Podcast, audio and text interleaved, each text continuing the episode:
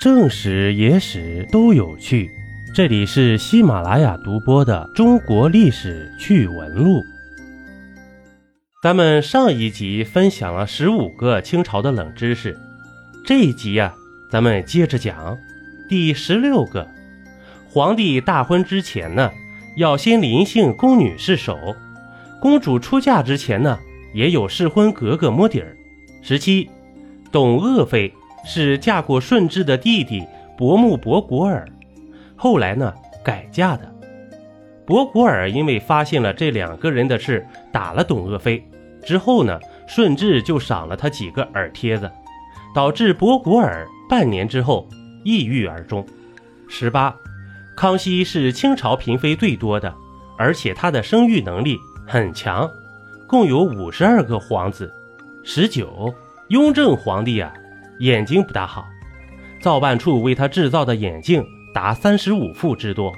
二十，乾隆皇帝以为拿到手里的赝品的《富春山居图》是真品，以为真品的呢是赝品，在上面盖了一堆章，把空白的地方全填满了。还好呢，他不识货，真品得以幸免。二十一，道光皇帝呀，长得比较难看，又瘦又老。当时有个朝鲜使节描述皇长子面貌良薄。二十二，咸丰是历史上著名的跛脚皇帝，由于两次摔伤导致右脚比较脆弱，经过太医的精心治疗，骨病虽然好了，却落下了个残疾，成了跛子。二十三，努尔哈赤啊是音译，意译呢是野猪皮，而皇太极呢。其实最初是皇台吉，台吉呢是对少数民族部落首领的一种称呼。二十四，满八旗里啊，还有一群俄罗斯人，他们在顺治、康熙年间归附清朝，被编为镶黄旗满洲都统、第四参领、第十七左领，称为阿尔巴金人。二十五，清朝入关以后，仿照明制。在顺治元年（一六四四年），仍然设立了锦衣卫，但是在顺治二年（一六四五年）改称栾仪卫。清朝的锦衣卫啊，仅存在一年。二十六，康熙帝啊是个麻子脸。康熙小时候得过天花，后来幸运的康复了，但得了这个病之后呢，有后遗症，脸上会留下麻子。二十七。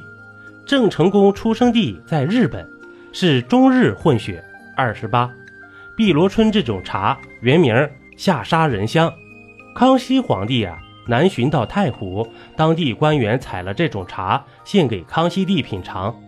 这康熙帝觉得下沙仁香四字啊太粗鄙，遂御赐碧螺春。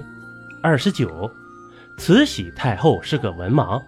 咸丰十一年。慈禧亲自起草的密谕里共有二百三十七个字儿，当中错别字儿十二个，达十六处之多，而且语句呢多不顺畅，所写的字儿啊又极其难看，扭扭歪歪的。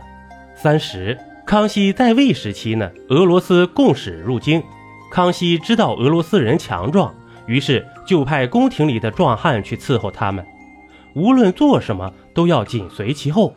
就是为了防止俄罗斯共使在街上乱来，这些壮汉只要看见这些共使乱来，就一脚踢向共使的后背。俄罗斯人呢，身高体大，然而穿的裤子呢都很紧瘦，抬腿迈脚很不灵便，一踢呢便倒地不起呀。康熙以此警示俄罗斯人要遵守大清法纪。现在牛的不行的俄罗斯人在康熙面前呢，简直就是。小虾米，第三十一个，纪晓岚从来不吃大米和蔬菜，面食呢倒是偶尔吃一两口，每天只吃几十斤猪肉啊，喝茶水，并且性欲特别旺盛，即使老了呢，晚年每天也必须要过四五次性生活呀。三十二，清朝王府里管母亲叫奶奶，管奶奶呢叫太太。例如，我家呼祖母为太太，呼母亲为奶奶。出自溥杰回忆醇亲王府的生活。我管父亲叫阿玛，我管母亲叫奶奶。出自《王府生活实录》。一杯故事，一口酒。这里是历史绞肉机，我是金刚经。本集播完，感谢收听订阅，咱们下集呀，不见不散。